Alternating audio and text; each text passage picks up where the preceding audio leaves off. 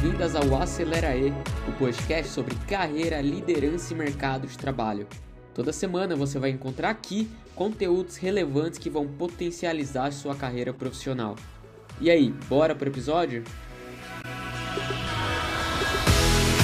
Bom, estamos no ar com mais um episódio do Acelera E. Tô muito feliz, Pia, de te ver. Você tá com a barba grande, né? Que a galera não consegue te ver, né? Mas qual que é contar dessa barba aí? Eu não comentei antes no off. Cara, eu nunca tive barba. Eu, nunca consegui ter barba grande, porque chega uma hora que eu começo a puxar É. enquanto eu tô conversando e tal. E aí eu termino o dia com uma dor enorme na cara. E aí eu. Mas dessa vez eu decidi. Eu, eu, queria, eu queria me ver com barba grande um dia na vida. Então ela É, já tá bem comprida. Tá bonito. Ó, o episódio da Acelera aí começou, a gente tá numa nova era. Pra quem escutou o episódio anterior sabe que a partir de agora, os próximos episódios, a gente vai falar cada semana sobre um assunto, e o assunto dessa semana é o famoso quiet quitting. E para esse assunto a gente trouxe uma convidada super, super especial, que é a Dé, Débora Medeiros. Dé, dá um oi pra galera, se apresenta. Oi, pessoal. Oi para todo mundo que está ouvindo. Para quem não me conhece, meu nome é Débora, né? Como o Luan acabou de me apresentar.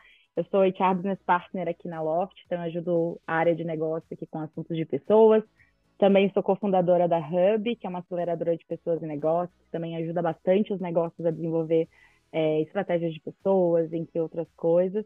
E estou muito animada de vir aqui hoje conversar com vocês. Boa, muito bom. A É, gente que tá feliz de recebê-la, Dé. É, não é? Pô, gente... Para quem, ó, para quem, para quem não, não, para quem tá ouvindo a gente aqui e não sabe, a gente se conhece da Loft, nós três aqui. É, é verdade. né? A gente teve um, um, um na Loft, a gente se encontrou na Loft. É, eu costumo dizer que, que a Loft me trouxe grandes amigos, grandes pessoas, grandes profissionais, então ótimo, ótimo receber a Débora aqui. Com certeza. Concordo. Estou muito feliz também, porque acho que a gente conhece muita gente legal no trabalho, que a gente vai trocando e vai levando para a vida e aprendendo muito com as pessoas. Então, estou muito feliz de estar aqui. Agora, vamos ver se vocês vão continuar felizes, que eu vou jogar já na. Eu não vou jogar no, no- na roda ainda, mas queria fazer a primeira pergunta para vocês dois. Quando que vocês ouviram pela primeira, pela primeira vez falar desse termo quiet quitting? E o que, que vocês entendem que isso significa, já para a galera de casa que nunca ouviu falar, para ter um pouco de contexto? Dea, começando por você. Você lembra a primeira vez Boa. que falar e o que, que você entende que é essa parada aí? Boa. Acho que a primeira vez que eu ouvi falar foi claramente em grupos de RH. Acho que foi assim, jogaram a bomba e os grupos começaram a bombar para falar de quiet quitting. E acho que por ser um termo novo, as pessoas quiseram muito conversar sobre. Mas no fim do dia, acho que se a gente for traduzir um pouco o pé da letra, né, a demissão de silencio... a demissão silenciosa, ela, a gente se perde um pouco na tradução, porque no fim do dia não é isso. No fim do dia são as pessoas tentando achar um equilíbrio, elas fazerem o que é esperado delas, e é isso, não fazer algo a mais, não entregar algo a mais, ou entregar o que foi combinado ali no job. Então, acho que essa perda da tradução deu um pouco de uma dorzinha de barriga aí nas pessoas, de, as pessoas estão parando de trabalhar, estão ali quietas, esperando ser demitida, mas acho que foi dali que eu descobri, foi dali que eu fui, um pouco tentando entender e estudar um pouco para entender qual é esse movimento novo aí que apareceu.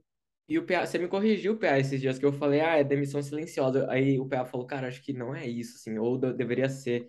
É, é, é, porque tem esse Cara, erro de tradução, né? Isso que a pessoa não se demitiu, ela tá fazendo o que ela foi contratada para fazer, né? Sim, exato. É- é- a, a reflexão é exatamente essa que a Débora trouxe. Estava pensando exatamente a mesma coisa.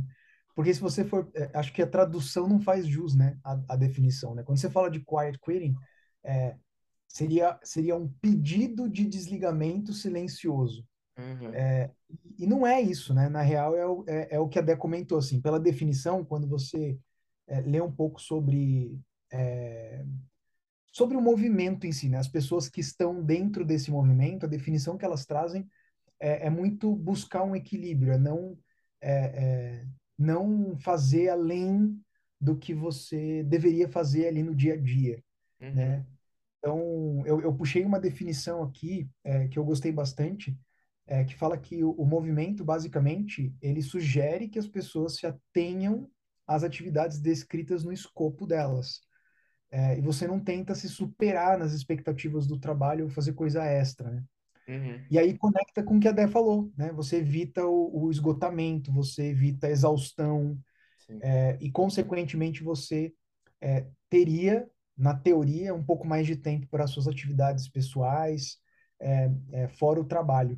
Uhum. Então, apesar do termo ser novo, eu acho que a tradução não, não fez muito é, é, jus aí, e eu concordo com, assim, total com a Dé. É um movimento que é, as pessoas estão buscando o que lá no passado a gente estava chamando de work-life balance, né? Uhum. Uma outra, uma outra palavrinha que, vi, que veio aí nos, nos grupos de RH, que é um equilíbrio, né?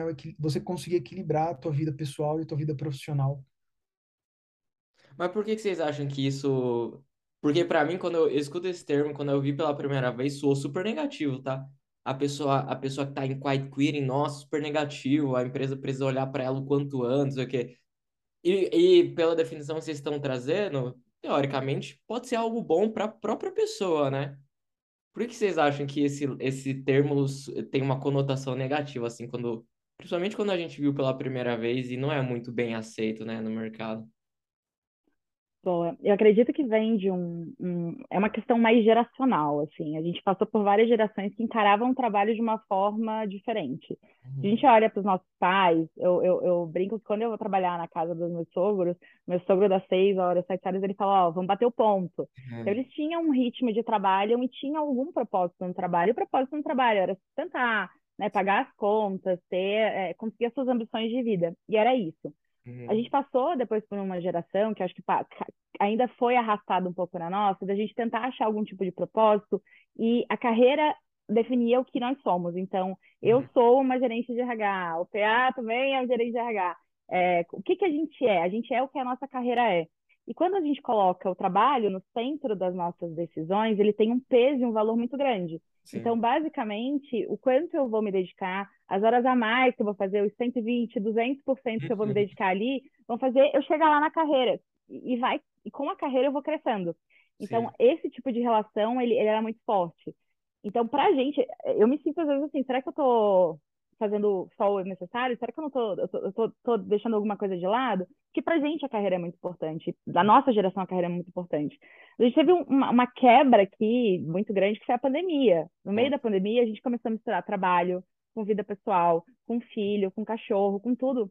E ter essa quebra, né, acho que, que levou muita gente a um nível de, de não conseguir separar, é, chegar a níveis muito grandes de, de burnout. Burnout virou uma doença de trabalho esse ano. Então, a gente chegou num nível que talvez essa separação ela seja necessária. E a gente está tendo uma nova geração entrando no mercado de trabalho. E talvez para essa geração a carreira não define eles, mas define quais são as ambições de vida. Então, no fim do dia, a gente tem uma quebra geracional aqui que, para algumas pessoas, o quitting pode ser muito estranho, pode ser muito difícil. Como as pessoas não, tão, não têm ambições de carreira, como elas não querem crescer, co- como elas só fazem o básico. Mas para Uhum. outras pessoas que estão entrando, talvez outros pontos da vida vão trazer outros tipos de realização que o trabalho não vai fazer, e tá tudo bem. Então, acho que é, é, essa percepção ela é muito mais passa pelo quais são as nossas ambições e quais são as nossas expectativas do que necessariamente se é um movimento ruim, é, se é um movimento negativo ou se é um movimento positivo. O PA, esse lance que a Dea tá falando, eu acho que a gente normali, o brasileiro normalizou trabalhar demais, muito mais do que deveria. E aí eu ia falar pra você que já, cara, você, quantos países você já visitou na vida? Você, você lembra? Eu acho que foram 32. 32, trabalhando em vários desses países. Pra mim é um negócio muito brasileiro. Esse negócio acontece lá fora, a galera normalizar trabalhar demais, porque daí você normaliza trabalhar demais, a pessoa que faz o, o que ela foi contratada, e você fala, não, essa pessoa tá errada. Parece que a gente combinou essa pergunta, cara. Que, que eu É. ia falar exatamente isso. Eu, eu amei que a, que a Dé falou sobre geração e, e eu gosto muito de estudar contexto, né? Uhum. É, acho que a minha carreira ela foi estruturada é, olhando sempre para o contexto do, do cenário mais macro para tentar entender o porquê daquele comportamento. É, então, acho que respondendo a tua pergunta mais diretamente, depois para uma, uma filosofia aqui do, do quiet quitting, é, o, o período que eu trabalhei muito próximo é, da, da Europa, né, que foi quando eu estava tava em Liverpool trabalhando com, com o pessoal lá é, da, da empresa, eu senti que o, o trabalho ele era parte da vida das pessoas e não era o contrário, né? A vida é uma parte do trabalho. Uhum. Então, é, eles, é, não, não quero generalizar, mas é algo bem é, visível assim, que existe um horário para tudo. Não, a, mesmo que a pessoa não, não bata ponto, né?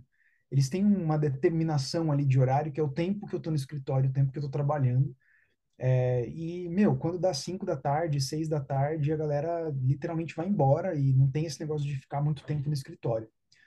É, isso vem se modificando com essa geração que a, que a Dé falou, assim, acho que tem, tem uma questão também geracional mais do que o, o cenário macro, tá? É, mas eu entendo também que a Europa já é um, um, continente mais antigo que a gente em termos de civilização, né? Então eles passaram já por muita coisa eu acredito que é uma questão de ciclo e até evolução. Eu não queria falar evolução só porque parece que a gente não é evoluído e tal. Uhum. Mas eu acho que é uma questão de ciclos que as pessoas vão passando, elas vão aprendendo e elas vão evitando alguns gaps que vão acontecer de novo naquele ciclo. Né? É, quando eu olho para os Estados Unidos, eu já vejo uma, uma cultura de trabalho um pouco diferente, né? Uma cultura que o trabalho significa muito, muito para as pessoas. É, então, esse é um, um, ponto também interessante. E aí, quando eu olho para o Brasil, é, eu vejo um, um movimento, quando eu olho para o contexto, que eu fico com receio se não foi se, se não foram as próprias empresas que criaram esse movimento, sabe? Uhum. É, porque quando você olha hoje para os modelos de startup, os modelos das empresas mais mais jovens e tal, é, até as que, acho que as, as, as que são muito rápidas né, de crescimento, você olha para um modelo que é de OKR, e cara, se você for olhar um modelo de OKR, o que, que ele é? Ele é um modelo que você atira na lua e o que você conseguir, beleza. Ou seja, você incentiva é, as pessoas a correrem muito, a fazerem muito, né? É, a Dé comentou sobre a gente entrar num momento de pandemia e ficar em casa. É, isso também impactou é, é, bastante, né? Você não tem mais aquela linha divisória entre o momento do trabalho e o momento é, de estar em casa. É, você tem uma avaliação de desempenho que ela é dividida em atingimento de 80%, 100% e 120%. Uhum. Ou seja, a própria empresa já está falando para você que você pode ir além, né? Uhum. E que existe um bônus para você ir além. Então, eu fico, eu fico pensativo se esse contexto que a gente está, quer dizer, se o momento que a gente está hoje de quiet quitting, que é o, o, o nosso debate aqui, é, até o próprio Great Resignation, né, o, o, o Big Quit, que é um, um, outro tema mais muito próximo, se a gente mesmo não criou isso, né? Se é um ciclo, assim, a gente, em algum momento, a gente ia pagar uma penalidade por correr muito, por fazer muito, por sempre sempre fazer mais, é, ter um, uma competitividade de atingimos a meta que era 100, agora a meta foi para 120, agora a meta foi para 150. É, eu, eu tenho esse sentimento, sabe, que talvez a gente mesmo tenha criado é, esse, esse momento de um ciclo e agora a gente precisa lidar com ele. Né? Uhum. E faz muito sentido o que eu estou falando, porque ah, eu estava pensando exatamente nessa questão de, de mercado de trabalho. O mercado de trabalho ele mudou muito rápido. As startups chegaram para solucionar problemas, é, desafiar status quo, criar novos, novos produtos, enfim, e vieram um ritmo muito diferente, porque para solucionar problemas, é, grandes problemas, queriam solucionar grandes problemas também muito rápido. Hum. Então, tudo, é, o mercado acabou se adaptando a esse movimento de empresas de tecnologia, movimento de startup. Hoje, quando você olha para empresas tradicionais, elas trazem pessoas desses ambientes para acelerar o ambiente tradicional, que já era um ambiente que estava tudo tranquilo. A gente tinha uma avaliação de desempenho anual. Hoje em dia, a gente trabalha em empresas que têm avaliações de desempenho trimestrais, ou seja, que você fosse, que estava o teu projeto, a tua entrega, o teu desafio que era contabilizado para um ano, ele foi é, enxugado aqui para um espaço de três meses, o que faz você trabalhar muito mais. Aí não é nem só a questão de você entregar além, é você tem muita coisa para fazer num pouco espaço de tempo que te sobrecarrega de trabalho. E todas essas rotinas, esses rituais, eles mexem com o mercado ao mesmo tempo que a gente está num momento bem interessante, que é um momento de desafio, de voltando para o desafio geracional, a gente tem muitas gerações trabalhando no mesmo ambiente. Então, a gente está com pessoas se aposentando cada vez mais tarde, pessoas entrando no mercado de trabalho cada vez mais cedo, e os, as quebras geracionais elas estão cada vez mais curtas. Então, a gente tem vários, é, é, é, é, várias gerações trabalhando em conjunto num ambiente extremamente acelerado aqui dentro do Brasil. Então, e aí tem um outro fator também que é muito importante, né? Aqui não é só a gente pode romantizar e falar que, nossa, as pessoas podem, né, querem propósito, querem N coisas, que no fim do dia elas precisam também pagar as contas, elas precisam se equilibrar. É, é, é, a gente não tem o luxo de, ah, não, não vou ficar sem trabalhar, vou fazer um ano sabático que nem todo mundo tem.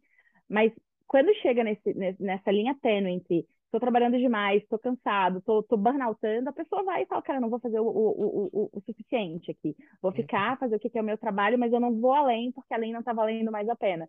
Que é um pouco diferente do que você falou, né? Da, daquele movimento de demissão em massa, que as pessoas, tipo, não quero, vou, vou achar meu propósito de vida, vou buscar outra coisa para fazer. Não, é só, tipo, cara, eu preciso pagar minhas contas, eu quero continuar aqui, mas eu não quero me matar no processo. Boa. Aí eu, eu queria jogar uma provocação para vocês, com base nessas paradas, é Beleza, quiet quitting eu, eu entendo que seja algo necessário em algum momento da jornada para todo mundo. É, não quiet quitting, mas a pessoa conseguir fazer o que ela pode até o limite dela. É, mas para mim, olhando olhando para as empresas que eu passei, o, se a pessoa faz quiet quitting, se ela faz aquilo que ela foi designada para fazer, isso não é bem visto. É uma pessoa que não vai se dar bem. Então eu queria ser muito transparente com vocês. No Brasil, para mim, a pessoa que faz quiet quitting, ela não é bem vista, em geral. Ela não vai ser promovida, ela não vai ser reconhecida. É, isso é, de maneira muito transparente, como as empresas olham para as pessoas que... Como algumas empresas olham para as pessoas que estão nessa jornada. Porque a empresa, ela já contrata... Primeiro que uma grande parte da empresa já contrata sem job description, né? E aí, o que, que isso impacta? Impacta que a pessoa vai entrar, ela não tem nem as tarefas delas definidas, tarefas dela definidas, então, obviamente, ela vai fazer coisa fora do escopo. E aí, a galera que não quer fazer coisa fora do escopo, as empresas não olham bem. Mas para mim depende da empresa, tá? Aí o que eu queria falar, o que, eu, o que eu queria perguntar para vocês é quanto vocês acham que isso é bom, não é? é depende da empresa é, que tem uma cultura que aceita, depende da empresa que tem a cultura que não aceita. É benéfico para a empresa, não é? Como que a gente encontra o meio do caminho assim? Vamos resolver esse problema. Como é que a gente resolve o problema do quiet quitting? Ou não resolve o problema? E Tô aí? pensando. É... Também. é, é, que para mim a grande resposta aqui é um grande depende, porque tudo é, é, é, acho que o, o, o PA falou a palavra que é a palavra que responde que é o contexto, sabe? Quando a gente está olhando para nossa carreira, a gente sabe onde a gente quer chegar. E, e na vida, né? Tem pesos e, e medidas para tudo. Então, tem algum momento da minha vida que eu vou estar muito focada na carreira e o peso da carreira vai, vai pesar mais a balança e talvez eu queira fazer um pouco a mais. É, tem um momento da vida que eu vou querer ter filhos, morar numa fazenda e aí, cara, não, não é isso que eu quero agora, focar na minha carreira. Uhum. O ponto é, a gente precisa entender que o, o Pai Kirin, ele, ele é um movimento de fazer o, o, o que é esperado, mas ele também não pode ser algo de vou fazer o que é esperado, assim, como se fosse a coisa mais, o maior sacrifício do mundo. Sim. A pessoa ainda precisa ter propósito, a pessoa está gostando do que ela está fazendo, ela precisa se sentir desafiada. Acho que quando a gente se sente desafiado, a gente, a gente sempre acaba dando um pouco a mais, porque tem uma troca ali. E a troca não é, tipo, estou vendendo meu, minhas horas e estão me dando dinheiro, mas tem um aprendizado, tem um desenvolvimento, tem uma troca que no começo a gente estava falando, né? Que a gente conheceu todo mundo na Loft. Hum. Teve vários momentos que a gente trocou junto, que eu aprendi com o PA, que eu aprendi com o Luan, e vice-versa, porque tem essa troca que você tá. Tem outras coisas que a empresa vai te entregando. Mas se isso não fizer diferença para você, não, não tem o que a empresa faça. Mas ao outro lado, é, também a gente precisa começar a, a, pensar um pouco, e aí vai para aquele momento que o PA falou de a gente criou isso, como é que a gente resolve? Uhum. Que é começar a preparar a nossa liderança. A gente, a gente vem trabalhando num, num modelo de flexibilidade há algum tempo que ela é uma linha tênue, porque a flexibilidade é você pode fazer as coisas, mas você é dono do seu tempo e você é dono do, do, do que você tem que fazer. Você se cobra como dono daquilo e você não faz, você ultrapassa momentos. Então, assim, a gente vai ter que, que, que cuidar desse bichinho que a gente criou, preparando a liderança, garantindo que as pessoas estão com clareza, com clareza da, do que ela precisa fazer, do, da definição do escopo dela. Até você falou, Luana, a gente contrata as pessoas sem escopo. Uhum. Ah, mas o que, que a pessoa precisa fazer, sabe? Uhum. E entender o que, que é, o que, que vai dar espaço para ela, o que, que ela quer, qual é a motivação dela para ela estar tá ali. Uhum. Acho que a gente fala de um movimento como se fosse um, um, movimento único, né? Todo mundo está em adquirir na empresa. Não, sempre vai ter uma pessoa que vai estar tá mais focada na carreira, outra, mas o equilíbrio é importante. E aí, aqui do lado de RH, a gente precisa preparar a empresa para entender como que a gente consegue abraçar esses movimentos. Tá tudo bem as pessoas fazerem o que é esperado, porque a gente contratou elas para fazer o que é esperado. Uhum. Quem é óbvio que os nossos é, modelos, mecanismos, e, e, e, e estratégias de, de, de, performance, elas sempre vão para quem faz mais. Exemplo, a pessoa que é avaliada acima do esperado, ela sempre vai ficar como um talento, porque ela faz mais do que é esperado. Sim. Como que a gente começa a olhar para quem também faz o que é esperado dela, mas olhando para as competências, olhando para o que, que, ela, que ela almeja de carreira e consegue facilitar esses movimentos? Boa. Antes de passar para o PA, então, se, se a pessoa que está ouvindo a gente se sente quite quitting, tá tudo bem, você precisa entender o teu contexto, você precisa entender seu momento, se e se o momento for de quiet quitting, entender se seu contexto permite que você faça é, aquilo que foi designado para você está tudo bem lá. Senão, você tem que naturalmente fazer uma movimentação que faça sentido para a tua vida.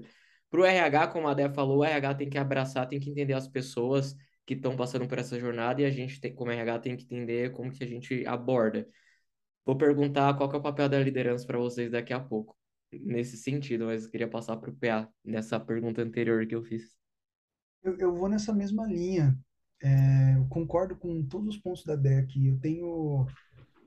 É, eu acho que a pessoa que, que sente que ela precisa dar uma desacelerada, né, ou que ela sente que ela está nesse movimento de quiet quitting, é, eu acho que tudo bem, desde que ela entenda que essa desacelerada ela é consciente e que você está fazendo o que está sendo proposto, né, o que foi proposto para você. Uhum. É, quando você faz menos daquilo, e quando você não olha para absolutamente nada de, de novo que a empresa está te trazendo, porque assim, tu, você consegue se desenvolver a todos os momentos, né? É, por mais que essa frase seja meio chata, e eu, escutei ela muitas vezes demorei um pouco para entender, é, mas às vezes eu ficava meio chateado no trabalho, às vezes meio, meio bravo, assim, com algumas coisas que aconteciam. E a minha gestora, ela sempre falava assim, o que, que você aprendeu nessa situação? É, e eu comecei a, a, a, entender que até nas situações que eu me sentia chateado ou que eu ficava enfurecido, assim, tinha alguma coisa que eu aprendia. Seja um, um aprendizado de autocontrole, de autoconhecimento, é, ou seja um aprendizado de o que não fazer, né? Putz, eu não, vou fazer isso, sabe? Se um dia eu estiver nessa posição, eu não faria isso. Uhum. Ou me preocuparia mais desse, nesse contexto. É, então, sim, eu acho que é, é, acho que a gente tem que também entender que fazer só o que foi proposto pode não te trazer desenvolvimento, né?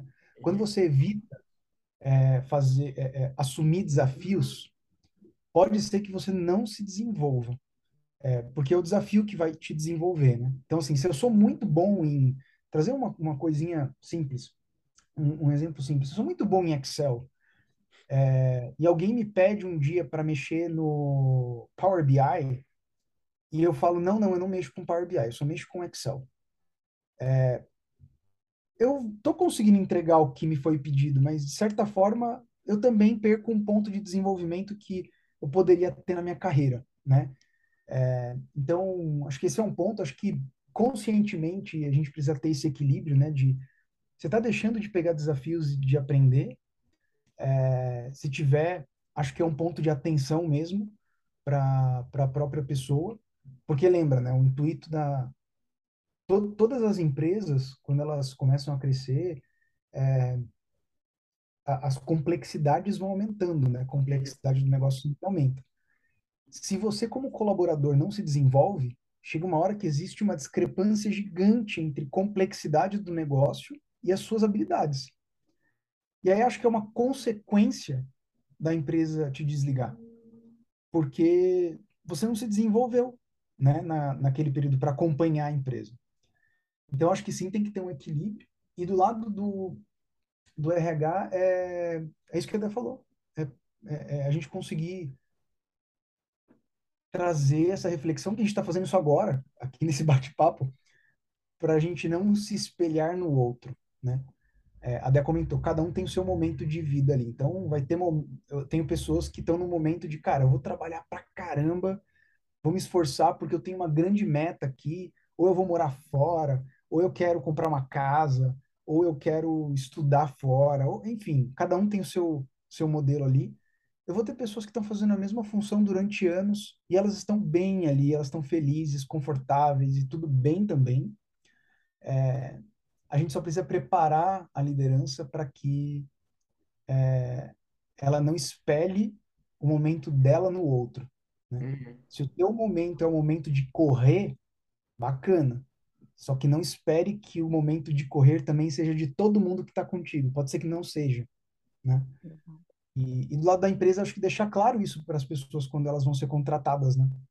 É, porque daí você é, a contratação para mim ela é ela é um, um, acordo de, de parceria de relacionamento, né? Você fala, olha, esse é o meu momento aqui, ó. Eu corro, eu faço isso, eu penso em, em metas extremamente agressivas, é um momento de crescimento, beleza. É esse o teu momento também?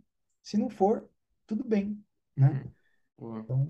Exato. E você acha que tem uma coisa que, que dá até uns passos atrás, porque sempre que a gente começa essa discussão, a gente sempre fica naquela de, tá, mas é, isso é bom, isso é para todo mundo, isso não é para todo mundo, todo mundo está nesse momento de quiet, quiet, quiet keeping. E no fim do dia, a gente tende a pensar que isso é, é, é quase que um, um, um, posicionamento de descompromisso, né? Uhum. Tipo, ah, eu não quero mais trabalhar. E não, é, e não é, às vezes é só imposição de limites. Uhum. E, e, a gente não pode generalizar, quando, e aí o PA acho que foi cirúrgico aqui, que é, quando a gente, e aí voltando aqui para o lado do RH, quando a gente contrata as pessoas, a gente sabe que, que, que as pessoas são singulares, cada um tem um perfil, cada um está no momento, cada um tem uma ambição, e se a gente coloca todo mundo na mesma balança, a gente não é bom para ninguém, porque a gente não está conseguindo entender o, o, o, nível de desafio. Então, acho que essa clareza de desafios e clareza de momentos da empresa é muito importante. Transparência nesse momento é importantíssimo. Porque se eu estou no momento que o trabalho não é o centro da minha vida e eu vou para uma empresa que precisa, que exige que as pessoas entreguem 120% a mais, 150% a mais e querem que as pessoas cresçam com ela, claramente não vai ser lugar para mim. Uhum. Então, essa, essa, transparência, ela faz a diferença. E aí, de novo, não entender isso como descompromisso, é o momento da pessoa. Tipo, ela está só impondo os limites dela. Eu vou dar mais tempo no trabalho porque isso vai me, vai me é, devolver carreira, show de bola. É um, é um acordo que a gente fez. Agora não, eu tô, eu tô entregando meu trabalho, e é isso que eu quero, porque para mim faz muita diferença levar meus filhos na escola, passear com meu cachorro, é, jogar uma sinuca, enfim, é, é, é, momento das pessoas e a gente não pode botar todo mundo no, na mesma balança. Jogar uma sinuca, amei, cara. eu nunca pensei nesse exemplo, mas já, já amei, já. É isso, às vezes o que você precisa no fim do dia é jogar uma sinuca. Pode ser. Eu, também. Ó, eu queria fazer uma pergunta de liderança para vocês, mas querendo separar o joio do trigo. Para mim, quiet quitting se aplica exatamente essa galera que a Dé falou, que a galera tá numa empresa que permite que as pessoas vão além, as pessoas vão além e, e, chega algum momento da vida da pessoa que ela fala, não posso mais ir, não posso continuar indo além, preciso estipular o limite. Para mim, quiet quitting se aplica a essa pessoa, porque uh, quando a gente fala de quiet quitting, aí falar, ah, pô, quitting é o fato da pessoa fazer aquilo que ela foi designada a fazer, é que tem empresa que não deixa você ir além. Meu irmão trabalha no banco e ele fala, irmão, dá seis horas da tarde o sistema do banco fecha, eu não posso continuar trabalhando, não tem como. Tem empresa que não vê bem você assumir outros escopos, outros projetos, porque vai ter que te pagar mais. Então, para mim, isso aqui não é quiet quitting, é aí a cultura organizacional tal.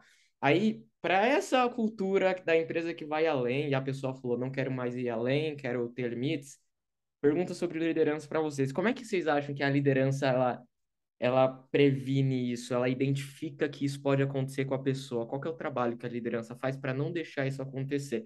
Ou para deixar isso acontecer, mas entender que é o momento da pessoa, enfim, qual seria o papel da liderança em cima disso? Deixa, não deixa? É o momento da pessoa para ficar na minha? Ou entendo que é o momento da pessoa, mas deixa eu tentar motivar? O que a liderança tem que fazer nesse caso? Olha, para mim a liderança tem que ser líder. O que a liderança faz aqui, a liderança deveria fazer com todo mundo quando a gente fala em gestão, sabe? É, existe, existe, né, para a galerinha do RH, né, um termo aí, uma, uma metodologia da liderança situacional, mas no fim do dia é isso, assim, é você olhar para o indivíduo, conhecer o indivíduo, entender quais são os desafios, entender o que motiva, entender o que, que a pessoa quer, o que, que ela está buscando ali, qual é o propósito dela, e conseguir equilibrar tanto o trabalho que precisa ser feito, quanto quanto você consegue motivar a pessoa para estar tá comprada, para estar tá, é, é, tá construindo o, o, o, trabalho junto com você. Então, a liderança, no fim do dia, ela tem que ser aquela pessoa que está junto ali ajudando e, e, vamos fazer esse negócio acontecer. Não o tal chefe lá que, tipo, uhum. faz isso, seis horas não pode mais fazer isso, bloqueia esse tema, sabe? É, eu acho que é, é, é o que a gente espera de uma liderança em qualquer momento. Se a gente aplica só esse fenômeno, a gente vai estar tá querendo preparar a liderança para lidar com isso aqui. Só que isso aqui é a ponta do iceberg. Muita coisa aconteceu para a pessoa chegar no momento que ela fala, cara, eu preciso impor meus limites, isso aqui não está legal. Ela não teve uma conversa com a liderança para dizer quais são os limites dela. Ela não uhum. teve uma conversa com a liderança para dizer o que que motivava ela, o que que fazia ela estar tá ali, o que que é, estimula ela no trabalho. Então, acho que, que é o, trabalho da liderança fazer o que ela tem que fazer em todo caso, não é só quando uma pessoa entra num burnout, não é só quando a pessoa está impondo limites, não é só quando a pessoa pede demissão que ela vai correr atrás, não, o que, que aconteceu? Vem cá, vamos, vamos negociar. A, a, a, as pessoas passam por um ciclo dentro, elas passam por um ciclo na vida, a gente está falando isso aqui o tempo todo, mas uhum. o ciclo delas na, na, empresa, ela precisa ser acompanhado pela liderança, e a liderança precisa estar tá entendendo quem são as pessoas, como ela estimula, até para a pessoa que quer, quer estímulo de carreira, dá mais projeto, para a pessoa que vai tocar aquilo ali, o trabalho, e está feliz tocando aquilo, cara, dá o trabalho e garante que aquilo está sendo feito com qualidade, entende o que está motivando. Então, para fazer gestão, você tem que ser um bom líder, independente do fenômeno. Boa.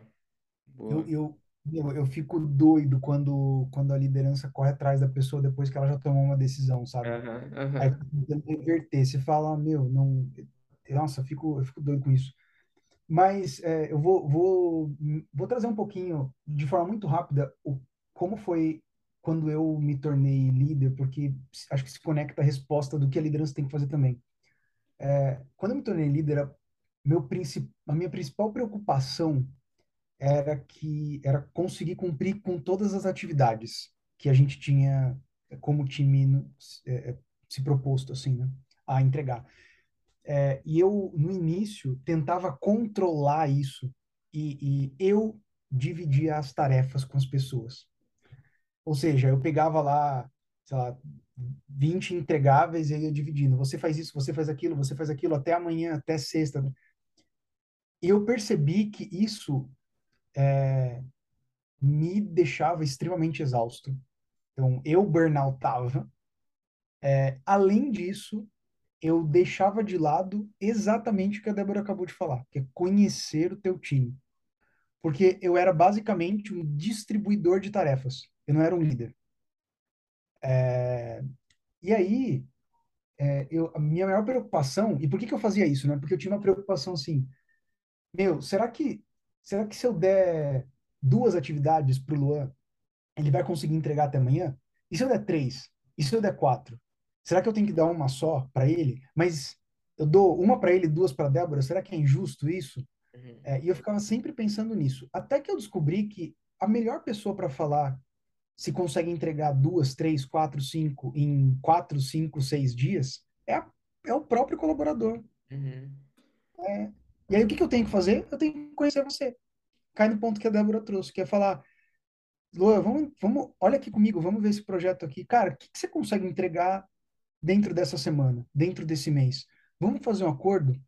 É, e eu acho que ajuda do líder nesse, nesse movimento de quiet quitting, né? Se o líder entender que o colaborador ou a colaboradora dele é, quer é, está num momento de impor limites, eu acho que existe uma ajuda de priorização. Uhum. Tudo bem, então deixa eu te ajudar a priorizar para a gente continuar entregando o que a gente precisa entregar, é, sem necessariamente ultrapassar esses limites uhum. que, que a pessoa está tá colocando. É, o que eu evitaria, que eu, eu já vejo muito acontecer, é assim, ah, identifiquei e vou desligar. Uhum. Tipo, isso é movimento muito ruim, porque você não, não parou nem para refletir se a tua atuação tá legal, sabe? Então, que é Não, e, e- falando sobre isso, só para finalizar esse ponto que a Deb falar, cara, saiu uma, um estudo na Harvard Business Review, foi o motivo pelo qual eu fiz essa pergunta para vocês, mas é, esse estudo diz que o, a causa do quiet quitting é mais sobre liderança do que sobre a, sobre a pessoa. Aí o título, inclusive, é Quiet Quitting, é, tem relação com é, funcionários ruins ou lideranças é, não assertivas. Porque para mim, cara, às vezes tem mais relação com a própria liderança ter deixado isso acontecer por falta de priorização, e aí a pessoa falou, não consigo ir mais além, do que exatamente, às vezes, a pessoa que, enfim, é, acho que a pessoa entende, às vezes, o momento de vida, pede que ela faça apenas aquilo que ela foi contratada, mas para mim, grande parte tem a ver com a liderança. Inclusive, o, o estudo ele traz que, eu não sei exatamente a porcentagem, está aberto aqui, mas tem muito número aqui, não vou conseguir falar exatamente a porcentagem, mas é, o estudo mostra que é, eles fizeram uma pesquisa de engajamento, lá, uma pesquisa de clima nas empresas, e mostraram que lideranças assertivas, as lideranças que têm melhor rating, ah, são lideranças que menos têm pessoas em quiet quitting, e, e lideranças que têm o menor rating, a menor avaliação se são bons líderes ou não na empresa, são as são lideranças que têm mais pessoas em quiet quitting. Então é interessante, né, olhar por, por esse por essa por essa lente de liderança. Dé, vai lá. É, eu tava, quando o PA tava falando, eu tava lembrando de uma coisa que acho que é o que a gente fala com toda a liderança, e aqui como BP, eu faço um trabalho muito perto de liderança, e, e- e é meio que, assim, todo dia é meu mantra, né, que a gente acaba falando que é do ambi- ambiente seguro. A Uhum. gente sempre nas empresas espera que o RH crie um ambiente seguro, que existe uma cultura de transparência, mas no fim do dia quem faz isso é a liderança. E se a liderança não consegue criar um ambiente seguro para que as pessoas imponham seus limites, e não é impor limite do tipo, ah, não quero fazer isso, não, isso não faz sentido, isso aqui eu não gosto, não é uma questão de escolha, de tarefa, de enfim, mas dizer que não tá bem, que não tá legal, que isso aqui não vai dar para fazer. O Pé falou, eu não vou conseguir fazer duas tarefas até amanhã, até amanhã eu vou te entregar duas tarefas ruins. Consigo agendar isso para semana que vem, entregar com, com qualidade? Uhum. ter esse ambiente para a pessoa se posicionar ajuda muito, porque se a gente olha como a gente avalia a liderança hoje, a gente avalia a liderança por, pelo seu time estar tá em alta performance, mas a gente não avalia uma liderança pelo turnover que ela toma, a gente não avalia pelo clima que ela gere como time, é, e isso que a pesquisa está falando, né? O quanto é, é mais assertivo uma liderança que consegue entender e criar esse ambiente seguro para as pessoas estarem bem dentro da, da situação. Então, acho que é, esse pode ser uma das coisas mais desafiadoras, que é criar um ambiente seguro para dentro do caos você entender que as pessoas precisam de tempo, elas têm ritmos diferentes e você conseguir é, criar esse ambiente para que ela consiga entregar com qualidade. Boa, animal. Ó, a gente está chegando no final do episódio já, e aí pergunta. Tem uma pergunta. Faz, Pra faça. Antes É de agora. fechar. É agora. É, é, o senhor, o senhor já fez quiet quitting? Essa eu ia perguntar para vocês. Ah, não, eu perguntei antes, porque, assim, só para quem, só para é, vamos ver a resposta. Para quem não sabe, o Luan, o Luan, ele trabalhava comigo, tá? Eu era líder do Em muitas empresas. né? Agora, em muitas empresas. Queria ouvir quiet quitting. Ah, cara, eu, eu, não, eu, eu, eu, ia, eu vou jogar essa pergunta para todos vocês, a gente responde, não precisa falar a empresa. E, e, e se não passou, tudo bem. Cara, eu, eu acho que eu passei uma vez, assim, numa jornada, é, faz tempo, tomar cuidado para não falar o ano e as pessoas no LinkedIn. É, mas, ó, nos, nos, eu tenho 11 anos de mercado. Nesses 11 anos, sim, cara, teve um momento que que eu, olhando, quando eu, depois que eu conheci esse estudo, eu falei, cara, eu acho que eu tava nesse momento nessa empresa. Depois que a gente desligar o podcast, eu conto para vocês que empresa foi. É, mas acho que já, mas eu acho que é, eu acho que tinha muitos fatores assim que, que, que me impactavam, que me impactou negativamente na época. Eu não tinha esse ambiente seguro que a Dé trouxe para compartilhar com a minha liderança de que, cara, eu tô passando por esse momento. É, e aí eu lembro, assim, de, de fazer exatamente aquilo que era o meu escopo, é, mas também o meu tempo de vida, meu tempo de vida naquela empresa, depois que eu entendi que eu estava nesse momento, foi bem curto. É, e aí acho que, acho que foi um pouco disso, assim, eu, eu já passei e mesmo se não tivesse passado, eu acho que a gente, todo mundo vai passar por algum momento, dependendo do seu momento de vida. Mas queria jogar para vocês, vocês já se, já se, se, já se, se reconhecem em algum momento da vida nessa jornada? Nossa, já. E é, acho que quando a gente vai tendo um tempo muito grande de carreira, né, tá aí no mercado há bastante tempo, você vai passando por momentos e, e e, tão, e tem ciclos, né? Então você entra na empresa super animado, você quer fazer tudo, quer ganhar o mundo, quer crescer na carreira, e você vai vendo que algumas coisas não dependem só de você. Uhum. Então acho que eu passei no momento em que a, a, a empresa estava muito limitada, é, e aí, assim, sem, sem problema em falar, porque eu era concursada. Uhum. Então, o meu problema foi, eu meio que fui forçada a fazer o que eu queria, porque eu queria fazer outras coisas e não era possível. Total. Então, eu meio que comecei a me frustrar, sabe? Do tipo, putz, isso aqui não tá legal, não é mais o desafio que eu quero, vou fazer o que eu tenho que fazer. E aí era aquela questão de comprometimento, porque eu me sentia mal em não fazer, mas só fazia o que tinha que ser feito mesmo, sabe? E aí foi a mesma coisa do Luan. Cara, esse ciclo não é para mim, pedi exoneração e fui ser feliz em outro lugar. Então, para mim passa muito pelo propósito e momento, sabe? Às vezes você não tá legal, o, o ambiente não te favorece, você vai fazer o básico, vai achar o que, o que te deixa feliz, mas a questão do propósito, ela pega muito, porque se você não estiver conectado, o desgaste vem, sabe? E aí não é, de novo, não é o descompromisso, mas é, não é uma relação sustentável. Eu gosto que tem o quiet quitting inverso, né? Esse é um outro, é um outro episódio que a gente pode debater. E a pessoa que quer ir além e não pode? O que, que ela faz? O que, que ela com quem que ela conversa? Mas vai lá, Pia, sua vez, sua vez. Eu trabalhei em quase todas as empresas que você trabalhou, então talvez eu saiba exatamente o que você vai falar. Verdade. Cara, quiet quitting. Agora. É, tô brincando, não tô fazendo isso. Aí, galera da T-Mobile ouvindo. cara, ele me desliga, eu te amo, cara. É, eu tô brincando. O, eu acho que eu tô nesse momento que a Débora acabou de falar, cara. Tem um time maravilhoso de, de gente gestão lá. Amo vocês, gente. É. E... Mas, cara, eu, eu acho que eu acho que já passei, sim. Acho não, já passei. É, e acho que não não exatamente nesse nome, né? Mas quando a gente olha para é. equilíbrio é, de vida e, e trabalho, é, já me vi em, em, momentos onde eu tinha que colocar um limite, assim, onde eu falei, calma, calma, calma, tô, tá demais. Preciso, preciso impor um, um, alguns limites aqui para eu conseguir treinar, para eu conseguir meditar, para eu conseguir, sei lá, fazer qualquer coisa que eu queria ali. É, para inclusive para que eu conseguisse mandar bem, né? Porque às vezes eu estava fazendo muita coisa é, de má qualidade. Sim. Então, para o meu perfil, né, eu gosto de entregar coisas com, com qualidade. É, eu precisei colocar esse limite para falar, não, eu não consigo entregar cinco coisas em uma semana. Eu consigo entregar duas, que eu vou ficar feliz. Uhum. Boa, muito bom. É isso. Bom, vocês falaram bastante sobre propósito. Já queria adiantar para quem estiver ouvindo, o próximo episódio do Acelera é sobre The Great Resignation. Nos últimos dois anos, o Brasil atingiu os maiores números de pedido de desligamento de toda a história e a gente vai falar dos motivos pelo qual as pessoas estão se desligando da empresa.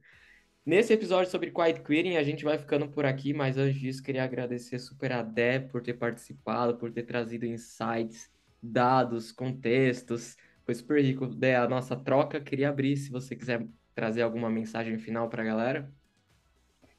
Só queria agradecer, acho que foi muito bom, gosto muito, gostei muito do convite, quando quiserem estamos aí, é, é, uma troca muito boa, acho que a mensagem final aqui é respeitem seu tempo, entendam seu momento e façam suas boas escolhas, né, eu acho que a gente tem que estar conectado com o que é o nosso propósito, pode ser trabalho, pode ser vida, e respeitar esses momentos são muito importantes, até para a gente dar os passos de carreira e vida que a gente quer dar.